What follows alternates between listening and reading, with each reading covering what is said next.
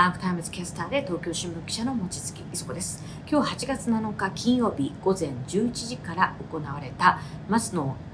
博一官房長官の記者会見に行ってまいりました。そこではですね先週金曜日もうあの報道以降ほぼ全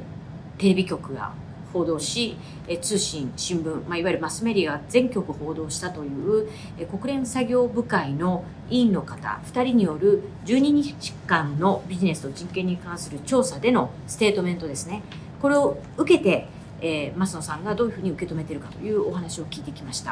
まあ、このステートメントをご存知のように、まあ、ビジネスと人権に絡む問題なのでさまざまなことが挙げられました、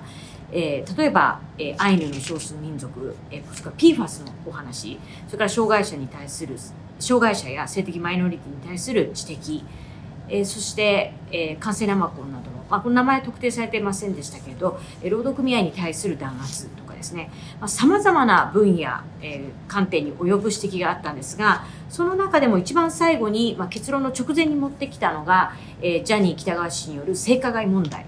これがですね数十年にわたり、えー、企業そして、まあ、メディアによって黙殺されていたということを批判されてきたということだけではなく、えこれまで、ま、政府に対して政府に対してですね政府がまず一義的に主体となってこの実行犯に対する透明な捜査を確保し、謝罪であれ、金銭的な賠償で、保障であれ、被害者の実効的救済をでができる必要性を、必要性があると。つまり実効的救済に対して政府が主導してこれを取り仕切っていかなくてはいけないといっ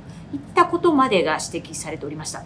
でまあ、様々な分野の指摘あったんですが、特にここについては多くのメディアの関係者の方たちがま注目し、これほぼ先ほど言ったように全テレビ局が報じました。ということで、まあ、これを受けて政府が今回この提言、ステートメントを受けてですね、今までやってこなかった調査、捜査をするのかといった点について、まあ、えこれトータル、私以外の共同さんが1問、私が約6問質問してまいりましたので、その様子を今からお聞きください。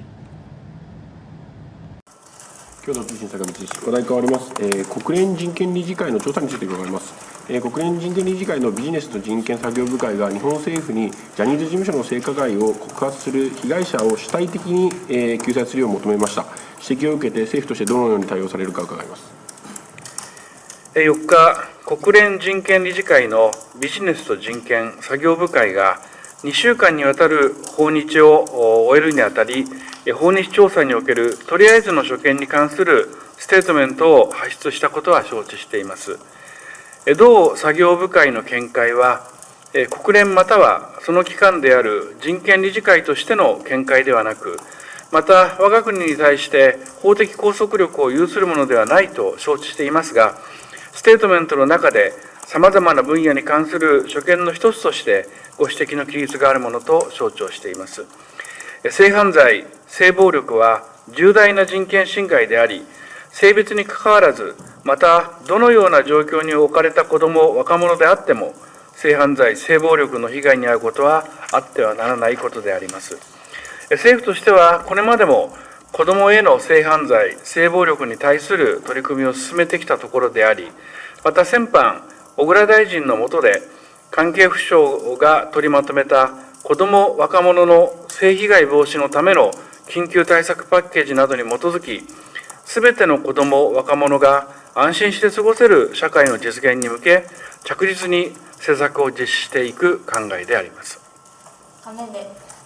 東京望月です、まあ、今お話の後ほとんど作業部会のご指摘を受けて具体的なアクションを取るつもりがないようにしか聞こえません。であのその後あの性被害者の当事者の会の方たち会見をしました。作業部会の委員がですね、様々な調査をした結果、これ政府やジャニーズ事務所も聞いております。政府が主な義務を担う主体として、実行犯に対する透明な捜査を確保し、謝罪であれ、金銭的な保障であれ、被害者の実効的救済を確保する必要性を物語っていると書いてあります。で、当事者の会の方たちは、今、政府側にヒアリングもされてなければ、また政府は事務所および芸能界に対するこういったことがあるのか、この取り組みを、え前に進めていくためにはどうやればいいのかといったことのヒアリングも行っていません。であの青少年、男性や少年たちが相談できる、まあ、電話窓口を作ったということに今、対策もとどまっています。で積極的にまず動かなきゃいけないのは事務所ではなく政府だと委員の方たちが言及してるんですねこれやるつもりないんですか？以上ですか？はいはいそうですあの一般論として個別の具体の被害については事案ごとに裁判等において判断されるものでありまた個別の事業者における事案については当該事業者において適切に対応されるべきものと考えています。先ほども申し上げましたけれども、いずれにせよ、性別にかかわらず、またどのような状況に置かれた子ども、若者であっても、性犯罪、性暴力の被害に遭うことはなってはならない、あってはならないことであります。政府としては、先般、小倉大臣の下で、関係府省が取りまとめた子ども・若者の性被害防止のための緊急対策パッケージなどに基づき、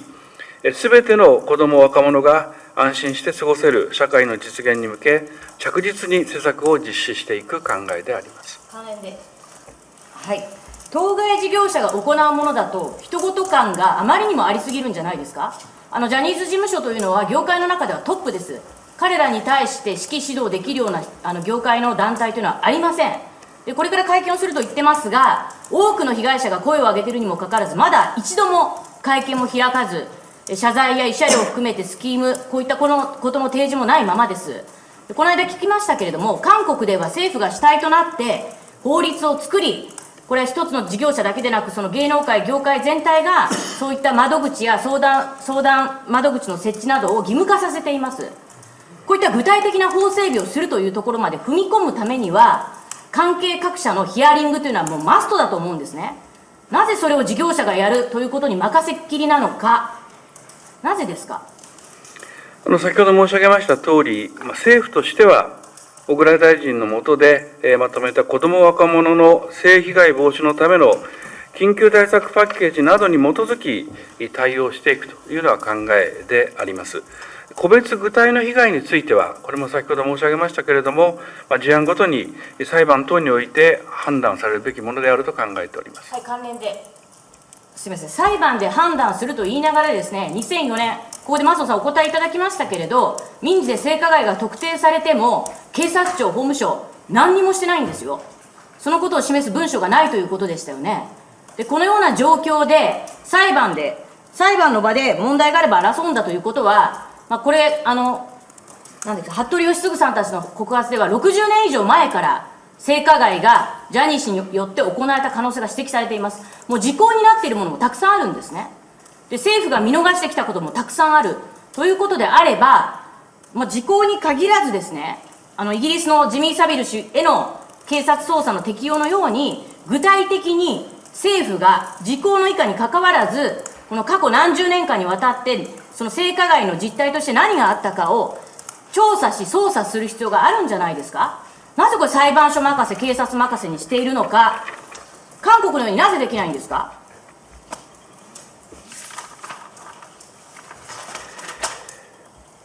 えご指摘の民事訴訟を受けて、え当時ご指摘の人物を捜査対象としたのか否かという点については、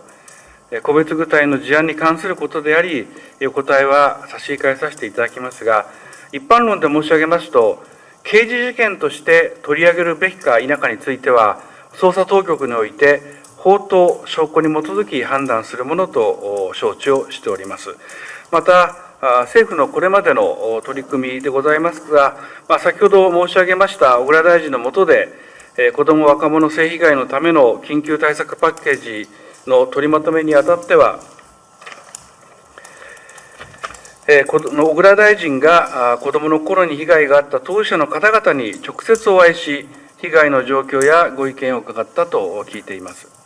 関連ですみません、それは子どもの頃にあった被害者の当事者に話を聞いたっていうのは、ジャニーズ問題がこれだけクローズアップされ、まあ、世論、メディアがあのいろいろ書いておりますけれど、それ以外の被害者には話を聞いたという、そういう話ですよね。で今はそうじゃないんですよ、芸能界全体をこう全体にジャニーズ事務所の問題があるんじゃないかということを含めて、当事者の方たちは、我々の話を聞いてほしいと、で業界、事務所だけでなく、業界全体、またテレビ局含めたメディアの側の話も聞いてほしいと、彼らはこれ、必死に批判を浴びながら訴えてるんですね。なぜその話を聞かないのかということを聞いてるんです。なぜですか？まず、小倉大臣をはじめとしたヒアリングが取り組みの中で、どのような方からどのような形で、えお話を伺うかにつきましては、え関係府省において適切に判断をおされるものと考えています。関連で関連で。いやいやいや。適切に判断されてないからこそ当事者の方たちは怒ってるんですね。なぜこれほど声を上げているのに政府からのヒアリングがないのかと。で何度もここで私が松野さんにしつこく聞いてる。たびに特定の企業を対象にするまあ調査部会のことも特定の企業を対象にするものではないということを言ってましたし政府としても特定の企業をまあ狙い撃ちするかのようなですねヒアリングというのはまあ避けたいかのような趣旨をご発言されてます。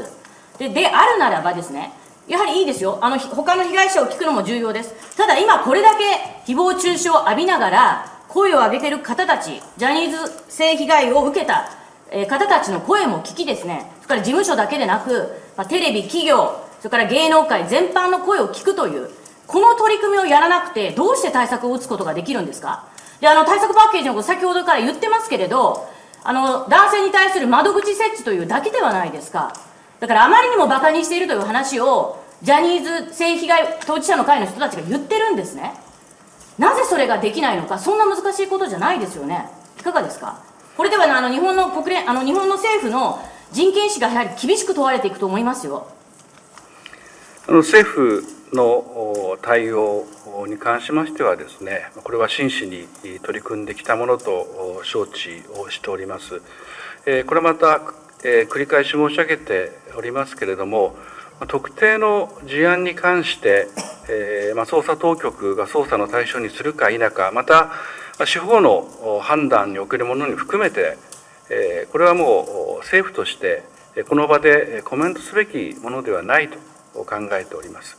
はい申し訳ございません。一旦あの他の質問の方にお願いします。よろしいですか？あいいでいいですか一つじゃあその関係で一つだけ一つだけ聞きますねあの、まあ、適切にやらなきゃいけないという意味では今ここの質疑を受けてあの少し考えるということは、まあ、余地として残されてるんですか？全くやる気がないようにどうしても聞こえてしまうんですね。これだけ先週の金曜日が出てから報道、まあ各社見てると思います。もう一度考えるつもりはあるのかどうか考えている余地は残されているのかお答えいただけますか？あの従来から申し上げてきましたことは、まあ、行政を運用するにあたって、え適切な判断であると考えております。はい、ということで、まあ、矢継ぎ早に、えー共同通信の後に関連がありますということで、まあ、6問ぐらい私が質問を投げさせていただきました。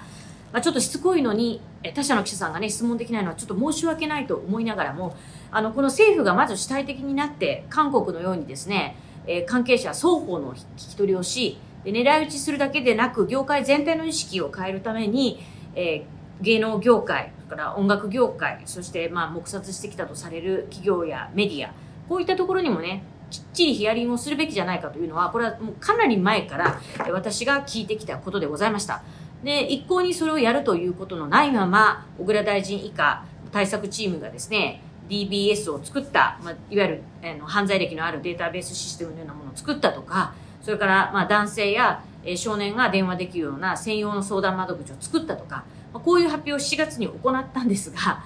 この対策の発表する前提としての調査というのが全く行きはきっちりできてないわけですね。あの、質問で聞いたように、ジャニーズの元タレントさんたち、えーまあ、元忍者の志賀さんや、えーデビューはしなかったけど、えー石丸志門さんや中村和也さんや日本木さんなんか、えー続々とですね、元ジュニアの方が、その北川さんの性被害を訴えてるわけです。で何があって、どんなことがどれだけの期間続き、じゃあこれに対して二度と同じようなことが、もう事務所だけじゃないんです。ジャニーズ事務所だけじゃない。他の同じような芸能業界の中でも、おそらく力の購買関係であるだろうということはもう容易に想像できるので、それを防ぐためには何ができるのか。特にジャニーズ事務所の場合は、未成年の青少年への加害行為がとにかく、これはデビューとかですね、あのバックダンスでも、えーセンターを踊らす、踊らす、踊っていいよなんてことを、まあ、北川さんの権限の中でやっていたわけで、こういった権力性のな、権力関係性の中で、幼い子供たちがこういった被害を受けてたっていうことがもう60年以上にわたってですね、これ事務所ができる前から続いてたということが、いろんな告発者の証言で出てきてるわけです。だからこそ、この今芸能界でトップとを走っているジャニーズ事務所に対して指導監督できるという人は他にはないわけですから少なくとも政府がまずこの全容解明を、えー、試みる調査捜査をするべきじゃないかということこれを改めてですね先週金曜日の国連の作業部会の委員の2人の厳しい指摘がありましたのでそれに基づいて一歩踏み込んだ発言をするかなと思って聞いたんですが、まあ、一向に言わないわけです。であの冒頭出たように言うどころか例えば松野さんは同作業部会の見解は国連またはその機関である人権理事会としての見解ではなく我が国に対して法的拘束力を有するものではないと承知しているがステートメントの中でさまざまな分野に関する所見の一つとしてご指摘の記述があるものと象徴しています。拘束力がないし、国連の見解、人権理事会の見解じゃないからいいんだというような、無視していいんだと言いたいがかかるようなコメントをされてるんですね。でかつそこで言い訳のように性犯罪、性暴力は重大な人権侵害であり、性別に関わらず、どのような状況に置かれた子供、若者でも性犯罪、性暴力の被害に遭うことはなってはならない。政府としてはこれまでも子供への性犯罪、性暴力への取り組みを進めてきたが、ところであり、また先般、小倉大臣の下で関係府省庁が取りまとめた子ども若者の性被害防止のための緊急パッケージなどに基づき、すべての子ども若者が安心して過ごせる社会の実現に向け、着実に施策を実施していく考えでありますと。まあ、これはあの、もともと共同通信さんがね、おそらく質問を投げていて、えー、延々と、まあ、3分ぐらいですかね、答えたことなんですけれど、こんな答えで、あ、わかりましたでは済まされないわけです。で、ここにはやはりですね、被害者の当事者の声を聞いていた私からすると、もっと、なぜ聞かないのかと。彼らは聞いてほしいと言ってるんですよ、と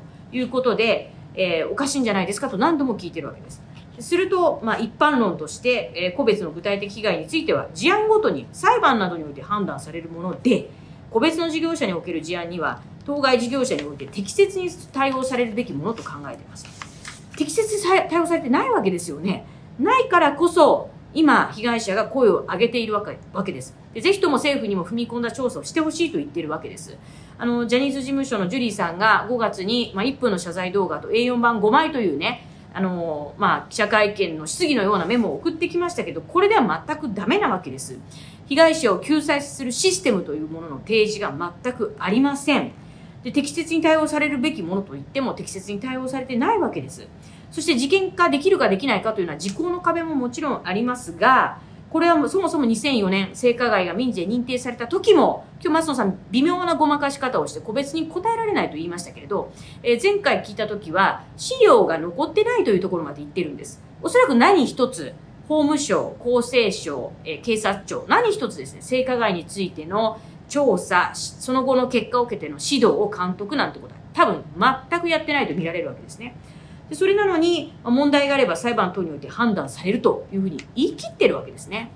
でこれまであの平本さんや、えー、それからあ特に平本さんですねそれから泉さんなんかの加盟の泉さんなんかのお話では警察に訴えてもじゃあ証拠持ってきてと言われて一周されたり親御さんがですねその子供に言われて警察に一緒に母親と行ってもじゃあここにジャニーさんを呼び,、ま、呼びましょうと呼び出されてそのまま被害届も出さずに出せずに終わったみたいなそういう事案もあるそうなんですね。ということで警察そのものもこれはメディアの認知バイアスの問題もありますけれども警察そのものも青少年の、えー、こういった性暴行の被害犯罪に対して非常に後ろ向きな対応しかしてこなかったというおそらくそういう歴史もあるわけですね。こういったもなんかこういった事案があったにもかかわらず裁判等において判断されると言い切っているというこの姿勢非常に不誠実だと思います。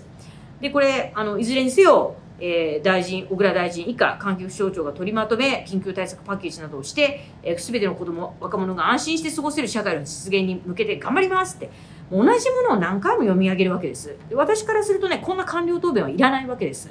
きっちりとですね、この被害者、そして被害者が直接増野さんに言うことはできないわけですから、彼らの思い、そして私が取材の中で感じる、今政府がなぜこれほど先頭に立って主導権を持って、芸能界、業界全体を変えていくという意識で調査、捜査しないのかというのは、ものすごく引っかかるわけですね。でなぜできないんですかということを繰り返し聞いているわけです。少なくともヒアリングね被害者声を聞いてくれと言ってる人がもう目の前にいるわけですから彼らの声を聞くなぜそれに対して十分対応ができなかったのか、ジャニーズ事務所だけじゃありません。黙殺、え黙って見過ごしてきた CM スポンサー企業、そして私たちメディアですね。まあ、テレビ局の2局に至っては、教室を貸して、その貸してる教室で子供たちにそのいたずらをしている、それをテレビ局の幹部が見てるわけですから、これ本当にね、あの、加害を見て見ぬふりをしてきたのが、私たちメディア側の責任なんですね。そういったことを含めてこれを変えていくという意識を政府がもし今持つなら、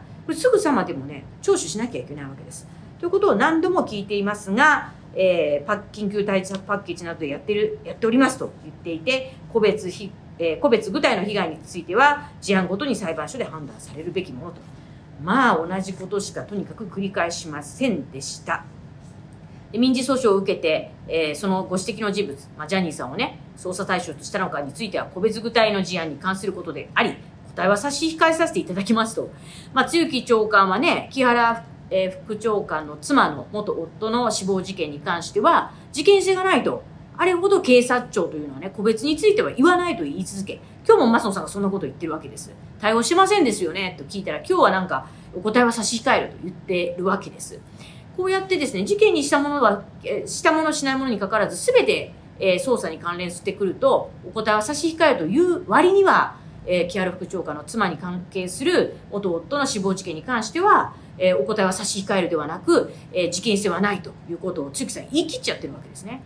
こういったですね、ちぐはぐな対応、そして非常に、えー国民の疑念や疑問に不誠実、そして遺族の疑念や疑問に不誠実な対応というのを、今政府、官邸、そして警察庁を取り続けているということ、まあ、これをね、絶対に忘れてはならないと思っております。で被害者パッケージ、パッケージと言いますけど、言ったように、えー性犯罪歴のデータベースを作ったということと、他に出てるのはですね、男性や少年が相談できる、えー特別なそういう窓口を作ったということだけなんです。で、韓国の場合は2011年、同じようなスキャンダルがあった時に、もうあらゆる調査、捜査をして、そして、まあ、業界に各、えーその芸能事務所ごとに相談窓口などをしっかり作り、対応カウンセリングなんかができる場所を作るということが義務化され、何か性加害的なパワハラセクハラを受けた場合は、すぐに他の事務所に移れるとかね、そういった法律制度も整えたわけですね。これをやらなきゃいけない。この韓国の事例よりよっぽど悪質なことが続いてきたわけですからね。本当にね、これを改善する気が全くないということがつくづくよく分かった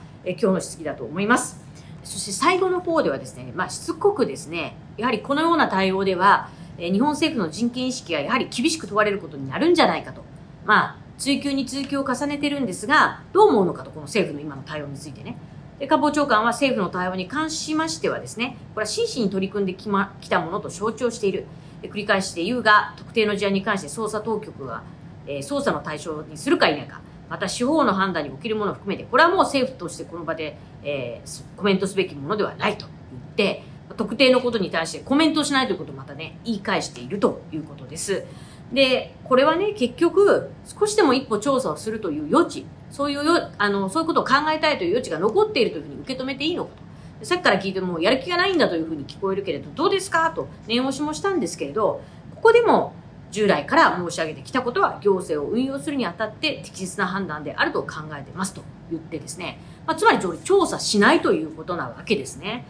でその後、えー、PFAS の、えー質問が来て、えー打ち切られてしまったということなんですけれど、これ結局ですね、時間にして20分いってませんでした。16分から17分ということで、あの、かつてはですね、菅さんの時、まあ、長引いて40分、45分というのはありましたけれど、官房長官の会見というのは30分、本来は用意していると言われています。で、私が来るまでは大体5分、10分で終わっておりました。ただ私はもういくつもですね、政府に問いただしたいことがあるので、えー結局こう聞いてるうちに、私しか聞いてないというふうに、まあ、なりがちになってきて、最近は約20分手前で切られることが増えました。で、そうするとですね、今回のようにきちんと答えないことについては追求を重ねて、えー重ねたい、えー重ねてしまわざるを得ないということがありますので、で他の方々にも質問ができるようにですね、これ私はもちろん答えてくれればね、こんなにしつこく聞かないんですけど、答えない限りはもう少しきっちり問いただし、続けたいと思っておりますので、そのためにも記者会見の時間、かつてのような30分という枠に戻すべきではないか。まあ菅さんとの記憶ではさっき言ったように40分、45分というのはありましたからね。そういった時間枠というのもきちんと戻してほしい。えー今日の会見の場合はその後公務があるという話がどうもなかったようなので、実はもっとできたんじゃないかという話もありました。で何よりもね、国連作業部会というですね、やはりこの人権問題に対する専門家の方が、非常に丁寧な事前の調査、そして丁寧なヒアリングというのを行った結果のこのステートメントに対して、法的拘束力がない、拘束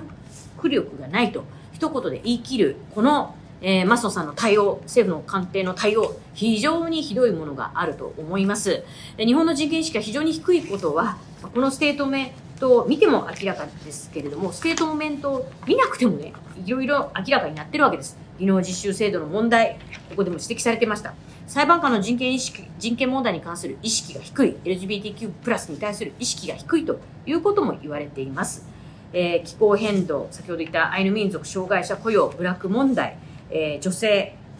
先ほど言った LGBTQ+, プラス様々な人権問題に対する問題が、まあ、山積しており、でこういったことをまとめて救救っていくためにも、国連に再三指摘されている人権救済機関を設置せよというところまで言われているわけです。でこれの一番今回注目されていた各メディアが注目していたのがまさにジャニー喜多川さんの性加害に関するこの政府の対応ということでありますのでここはですね法的拘束力がないと開き直るのではなくまあ、えー、被害者たちの声業界からの声にきちんと耳を研ぎ澄まして政府として主体的な積極的な対応を働きかけ調査捜査をしていくということ、これはイギリスの前例、そしてまあ韓国の今の法整備なんかを見習ってですね、日本政府、記者官邸が率先して取り組まなきゃいけないテーマだと、問題だと思っております。えということで、ちょっと早口で、えーえー、怒りながらになってしまいましたけれど、ここら辺で解説を終わらせていただきたいと思います。で、これでね、私は諦めるつもりはありません。まあもちろん官邸の他の方は迷惑そうで、記者さんとかね、大変、あの、聞きたいこと聞かせられなくて申し訳なかったですが、この問題、見過ごせられないと思っていますので、えー、今後もですね、しつこく厳しく追及をね、厳しい追及、えー、質問というのを重ね、なるべく、えー、いろんな形でこういった YouTube や、まあ、東京新聞のネットの、えー、記事なんかでも、えー、発信していきたいと思います。ご視聴ありがとうございました。